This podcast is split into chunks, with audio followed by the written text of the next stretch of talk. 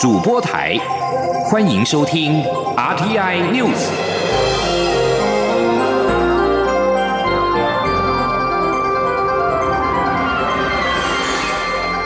听众朋友您好，欢迎收听这节央广主播台提供给您的 RTI News，我是张顺祥。双城论坛将在今天二十号登场。台北市政府十九号晚间先在圆山饭店设宴，欢迎上海副市长周波以及访问团。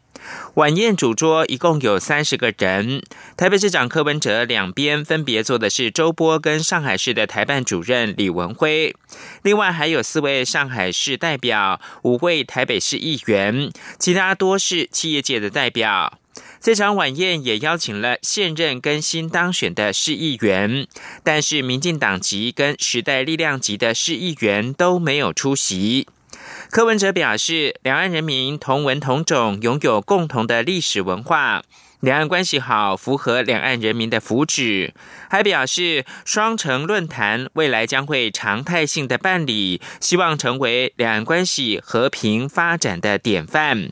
柯文哲跟周波都提到了两岸一家亲，并且表示成功来之不易，需要双方倍加珍惜。请记者杨仁祥、欧阳梦平的报道。双城论坛将在二十号登场。台北市政府十九号晚间先在圆山饭店设宴，欢迎上海副市长周波及访问团。柯文哲曾经在去年双城论坛中提出“两岸一家亲”一词，引发轩然大波。今年柯文哲再度提到这五个字，并重申“五个互相”，希望双城论坛能成为两岸关系和平发展的典范。柯文哲说。希望未来双方在既有的政治基础上，维系得来不易的交流成果，持续发挥智慧和创意，让双城论坛长长久久、永续发展，成为两岸关系和平发展的典范。只要秉持互相认识、互相了解、互相尊重、互相合作、互相谅解和两岸一家亲的精神，两岸关系一定会和平稳定，也可以达到互惠互利的双赢局面。周波致辞时也以“两岸一家亲”呼应，表示成功来之不易，需要双方倍加珍惜。他相信，在双方共同努力与呵护下，两市人民的感情一定会越来越醇厚。两市的人民也在这种“两岸一家亲”的氛围当中，共同分享着珍贵的亲情和友情。我想呢，在座很多位啊。都是双城交流的见证者和参与者，都为此做出了积极的贡献，付出了大量的心血和汗水。在此啊，我想真诚的说一声，大家辛苦了，谢谢大家。柯文哲并致赠以回收玻璃原料手工精致的竞品给周波，以纪念今年论坛的主题“循环经济”。周波则回赠一幅书法“千江有水千江月，万里无云万里天”，寓意只要心系两岸，就一定会晴空万里。为了营造两市的友好氛围，台北市政府在晚宴的菜色上也煞费苦心，八道料理都是使用台湾的在地食材，包括台北阳明山剑笋及竹子湖的放山鸡，台中大甲芋头。高雄永安养殖石斑等蔡明忠，则各迁入“北沪双城共荣共好”八个字，祝福论坛顺利圆满。中央广播电台记者杨仁祥、欧阳梦平在台北采访报道。另一个新闻焦点是非洲猪瘟，蔡英文总统到桃园机场视察边境检疫，防堵非洲猪瘟。总统强调，非洲猪瘟假如传入的话，对产业跟日常生活冲击非常大，台湾必须要严阵以待。他希望所有国人都能够有足够的警觉跟认知，也希望入境的旅客都能够认知台湾在防疫这件事情上面非常坚持。不会妥协。请记者欧阳梦平的报道。为防止非洲猪瘟传入台湾，蔡英文总统十九号到桃园机场第二航厦的行李提领处视察边境检疫情况。总统先听取相关宣导、财阀统计分析以及检疫侦测犬作业现况的简报，接着实地视察侦测犬查获违法吸入肉品、旅客遭到开罚的模拟情境。总统特别关切相关流程及财阀标准，最后在与检疫人员合照时，还特地抱起正在实习。进行社会化养成的米格鲁，并了解他们的训练及照顾情况。总统指出，为了防止非洲猪瘟入侵，立法院已经修法加强处罚，行政院也成立由院长亲自带领的应变小组，各项文宣也都已经展开，要让国人警觉到非洲猪瘟对于产业及日常生活的影响，希望大家都能提高警觉。总统表示，他到桃园机场主要是视察机场的工作同仁以及防疫犬的工作状况，并特别向这些站在第一线的同仁表示慰问与感谢之意。他并指出，这段时间看到许多民众主动传递资讯或制作图文、影音，帮忙宣导，要让所有国人有足够的警觉与认知。他也希望入境的旅客都能认知，台湾在防疫这件事情上非常坚持，不会妥协。总统说：“那我们也要再趁这个机会，再一次的呼吁我们的国人啊，这一次的非洲猪瘟，我们必须要严阵以待。那么一旦呃进入台湾，呃感染到的猪只，它的死亡率是非常高，几乎是百分之百啊，对我们产业的冲击非常大，所以我们要全体总动员啊，来遏制。”这个非洲猪瘟的传入台湾。总统也指出，两岸间的人员、货品交流紧密，这是两岸之间的大事。他要再次呼吁中国大陆，对于疫情必须公开透明，并在最短的时间给我方最充足的资讯，避免防疫出现漏洞。总统强调，这是一个负责任的国家应该要做的事。我方也非常期待中国大陆政府在这方面能积极行动，积极与台湾合作。中央广播电台记者欧阳梦平在桃园机场的采。采访报道：政府动员防堵非洲猪瘟，基隆海巡队十九号查获中国渔船越界作业，将船只拖带返回镇滨渔港侦办。查获该渔船的冰箱存放大概三斤猪肉，随即通报检疫局人员赶往现场将猪肉销毁，并对区域跟船只全面的消毒。环保署环评大会十九号审查通过台积电三纳米新厂相关的环差案。台积电表示乐见其成，三纳米新厂将在二零二零年动土。台积电表示，五纳米制程将在二零二零年量产，总投资金额将达到新台币七千亿元，其中南科晶圆十八厂投资大概是六千亿元。三纳米制程新厂将在二零二零年动土兴建，投资金额应该不会少于五纳米。行政院前院长江宜桦十八号晚间应邀前往台大社科院演讲，席间被支持太阳花学运的学生抗议，江宜桦一度被包围，随后在台大人员陪同之下离开，演讲活动也草草的结束。江宜桦十九号在脸书发文表示，看到抗议学生不理性的阻止别人发言，心情很复杂。但他相信，大多数台大学生都是正直、善良、理性，不希望这次的事件抹杀所有台大学生跟台大正式学系的努力。教育部长叶俊荣对此表示，如果有任何意见的表达，公共议题的讨论当然是言论自由，不过也都要互相的尊重。而主办单位的台大政治系学会则是发表声明致歉，台大本身则是呼吁学生能够理性的互动。民进党立委段宜康十九号质询表示，花莲县的前县长傅昆奇在任内释出数个采购案，全由在地记者得标，并且公布得标金额跟媒体的名单，希望监察院能够调查清楚。根据《镜周刊》的报道，从去年底开始，花莲县府一共释出二十五个县政宣传平面素材资料搜集库建立采购案，几乎全由在地记者得标，其中还包括了公营的客家电视台跟原民台，记者只需回缴县长的施政文章影音就可以了。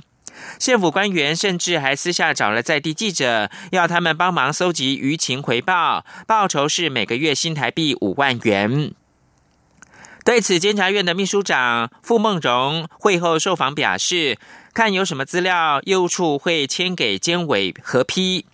而这项争议采购案是由花莲县代理县长蔡必仲上任之后主动公布，花莲县政府秘书。李旭宁受访时说，蔡必仲团队上任之后。发现，二零一七年、二零一八年连续两年度的标案早就结束，依法应该在结案三十天内上网公告，却没有上网。直到蔡必仲团队上任，新任花莲县政府行政暨研考处长谢明宏主动报告，并且是上网公布。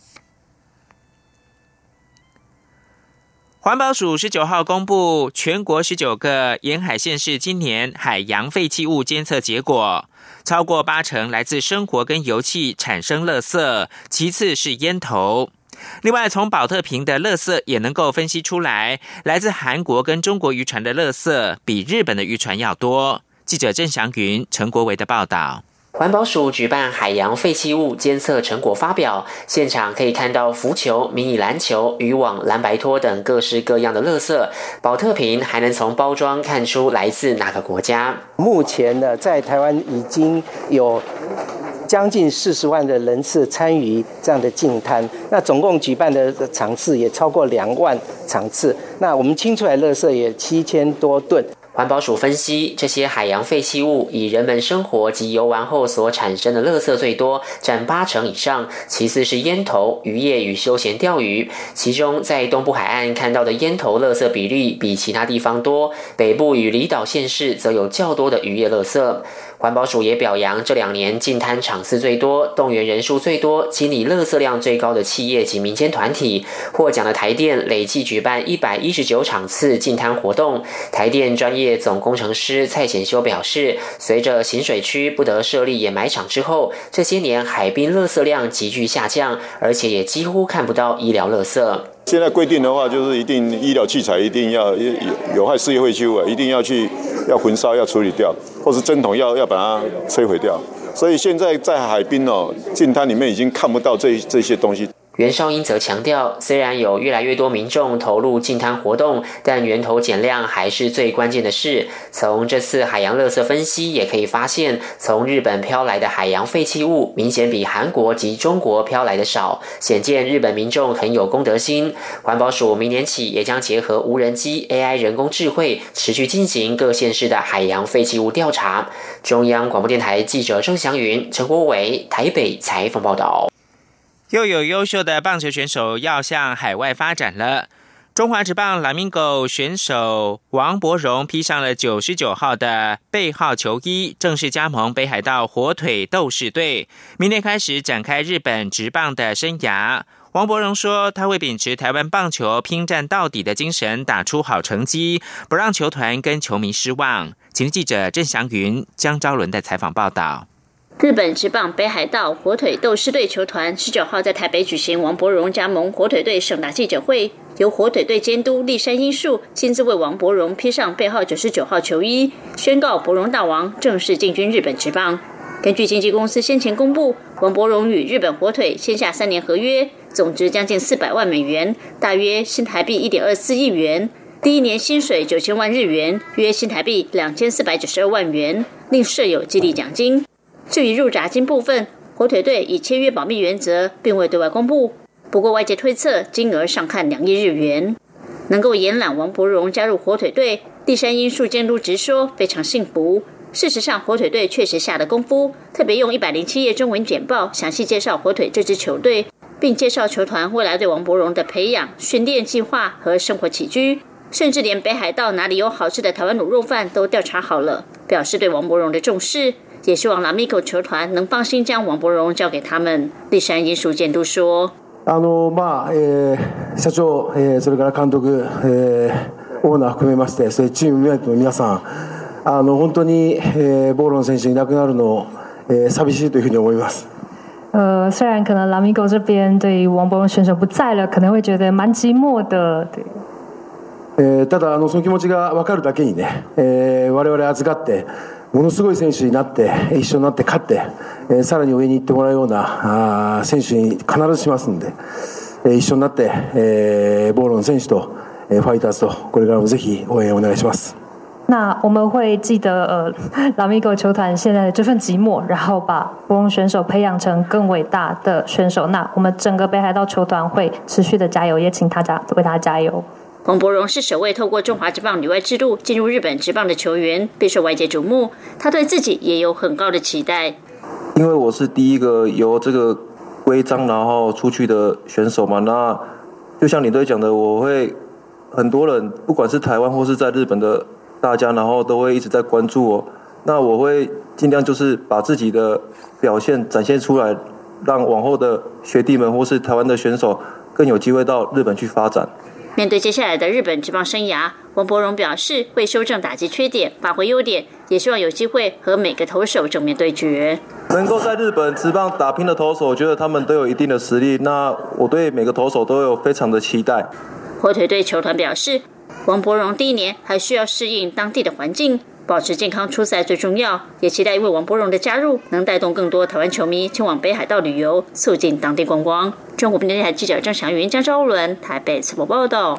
国际焦点是不甩川普四度升息，联准会主席表示决策无关政治，而美股道琼是跌了三百五十二点。一如外界的预期，美国联邦准备理事会十九号决定升息一码，联准会主席鲍尔对美国总统川普的批评淡然处之，强调升息的决定无涉政治考量。这已经是联准会今年第四度升息。鲍尔无畏川普多次点名批评，他和联邦公开市场委员会所有成员无异议通过决定升息一码。联准会发表声明表示，有鉴于美国劳动市场跟通货膨胀等情况都达到了预期，经济数据更显示，美国劳动市场和经济活动将会持续成长，食品及能源价格除外的整体通货膨胀率也接近百分之二。在多项数据支持之下，联准会决定要升息，但是美国股市道琼指数收盘的时候跌了三百五十二点。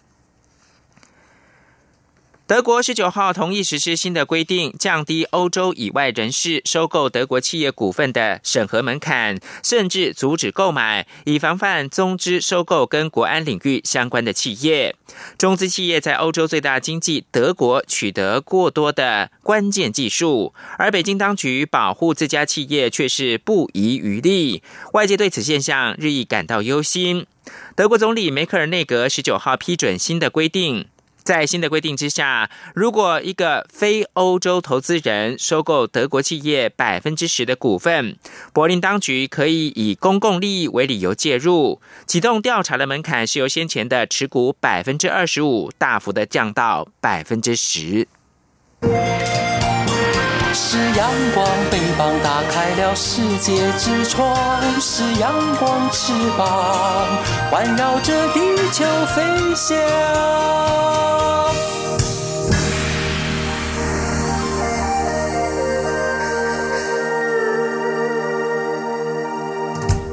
现在是台湾时间清晨的六点四十八分，我是张顺祥，继续关注的是民进党主席的补选。民进党九合一选举溃败，基层担忧国际社会对民进党的失败解读为台湾人民选择向中国倾斜，无力守护台湾民主。为此，包含了台北市的吴佩义、新北的戴伟山、基隆市的。张之豪、台中市的黄守达等四位新科的准议员在内的多位党内年轻世代，日前是组成了青年民主回防阵线，关心民进党如何面对下一次的选举，如何重新取得台湾社会的信赖，让进步的价值能够继续的实践。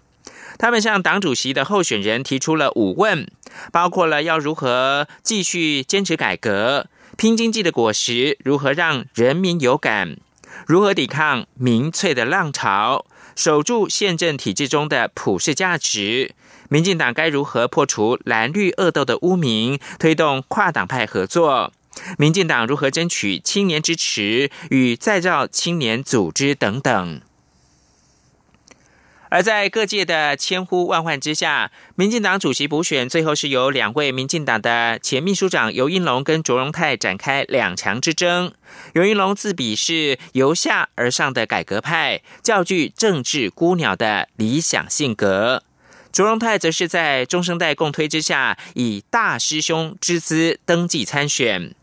但中生代打出团结牌，却引发了保皇的争议。党魁一役，火药味浓厚。谁能够带领民进党走出低潮？候选人将要接受全国党员的严格检验。记者刘玉秋的专题报道。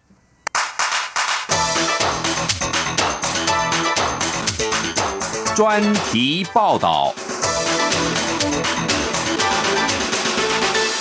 民进党主席补选正如火如荼进行，在台湾民意基金会董事长尤延龙率先开出第一枪表态参选后，中生代在登记最后一刻决定共推派系色彩较为模糊的行政院秘书长卓荣泰出马角逐，两位民进党前副秘书长的党主席之战正式开打。尤银龙自比是由下而上的改革派，在民进党危急存亡之秋之时，他愿意承担起党主席这一个不可承受之重，而他的参选是要让民进党引以为傲的民主传统重新展现。他更希望所有对民进党失望或不满的支持者，能再爱一次民进党。党遭遇的这一次挫败，是以前支持我们的这些支持者大量的离开。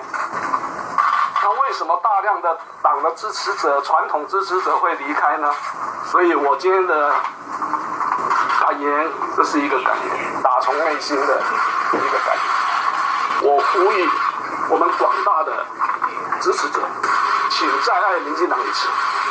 而相较于尤延龙单枪匹马前往登记参选，凸显他政治孤鸟的理想性格下，卓荣泰则是以终身带大师兄的黑马之姿，在桃园市长郑文灿、前立鬼陈其迈、新竹市长林志坚、嘉义县准县长翁章良与台南市准市长黄伟哲一群终身代的共推下出征党魁之战，展现各派系间的一团和气。不过，却也意外引发保皇批评。周仲泰面对保皇标签，则大打团结牌，呼吁党内团结，经不起撕裂。他会尽力撕去贴在他身上的标签，还提出想好、做好、让人民说好的三好概念，致力推动党务改革，带领民进党重新出发。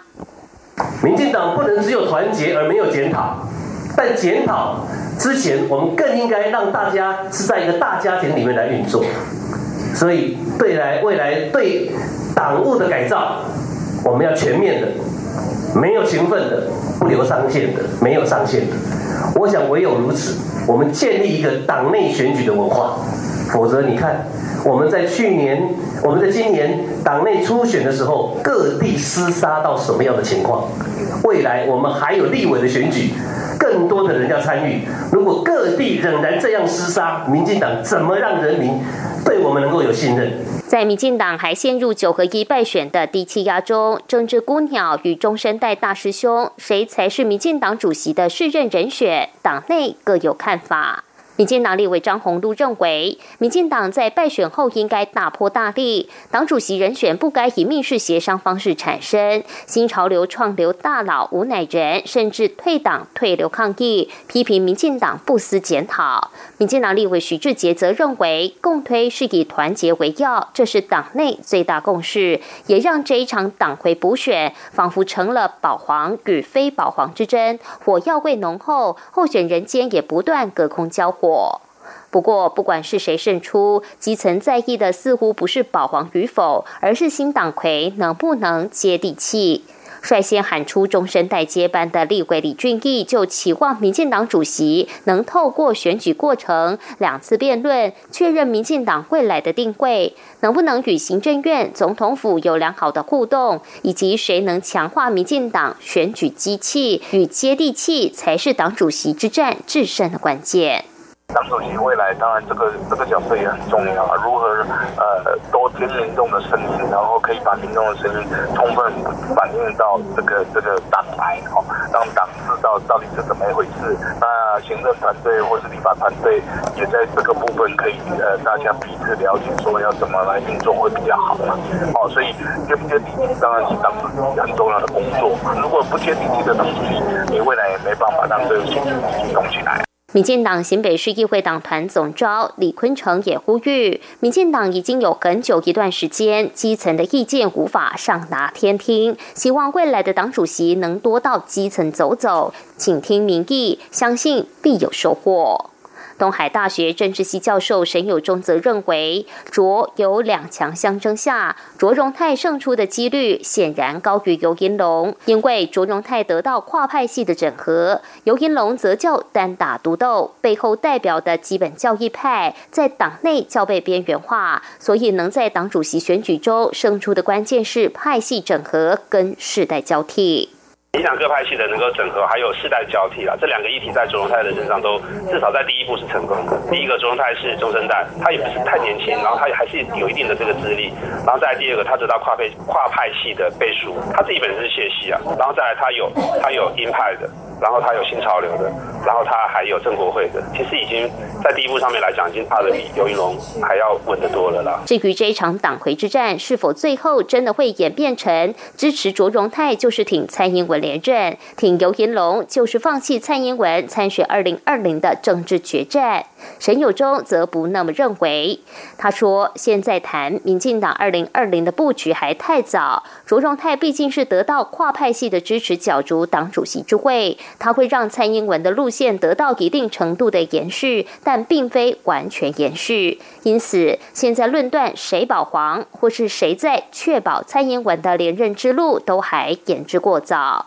不过，沈友洲也建议，党主席选举中应该要有如何加快改革力道的声音，因为激进改革者看到民进党现在在改革上进退失据，仍会希望民进党加快改革的力道。这样的声音也会提醒民进党的中生代，必须回过头来面对传统的支持者及激进的改革者的期盼。沈友忠并提到，选举结束后，卓荣泰对于尤延龙背后代表的基本教义派是否会做出妥协跟让步，也值得观察。尤延龙、卓荣泰两人都是民进党内相当杰出的政治精英，政治经历丰富。但谁才是二十多万名党员心目中能带领民进党走出困境、换回热情的理想党魁？明年一月六号的党主席补选投票便知分晓。中广电台记者刘秋专题采访报道。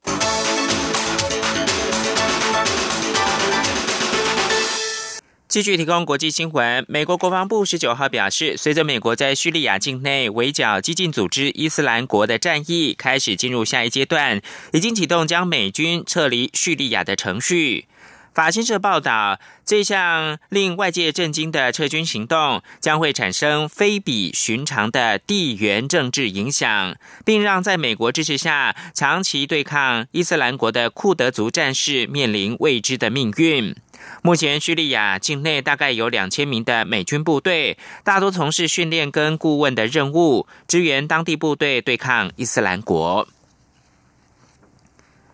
报告披露，英国航空一架客机以六百四十四公里的时速飞返伦敦的时候，在六千一百公尺高空差一点撞上了一盏天灯，距离大概只有数十公尺。飞行记录显示，这架载有多达五十名乘客的飞机从英属曼岛飞往伦敦的城市机场，飞到剑桥郡。达克斯福特附近时，机组人员居然在六千一百公尺的高空看到了一盏天灯。当时天灯距离飞机不到三十公尺。这盏天灯从这架深宝两千型的双涡轮螺旋桨飞机的左侧飘过，高度略高于飞机。事件是发生在七月三十号的下午五点三十分，被列为最高等级 A 级事件，也就是有可能存在严重的相撞风险。近几年，天灯在英国越来越受到欢迎，许多人在晚上聚会跟庆祝活动的时候会释放天灯，欣赏上升的时候在黑暗中的发光。以上新闻由张顺祥编辑播报，谢谢收听。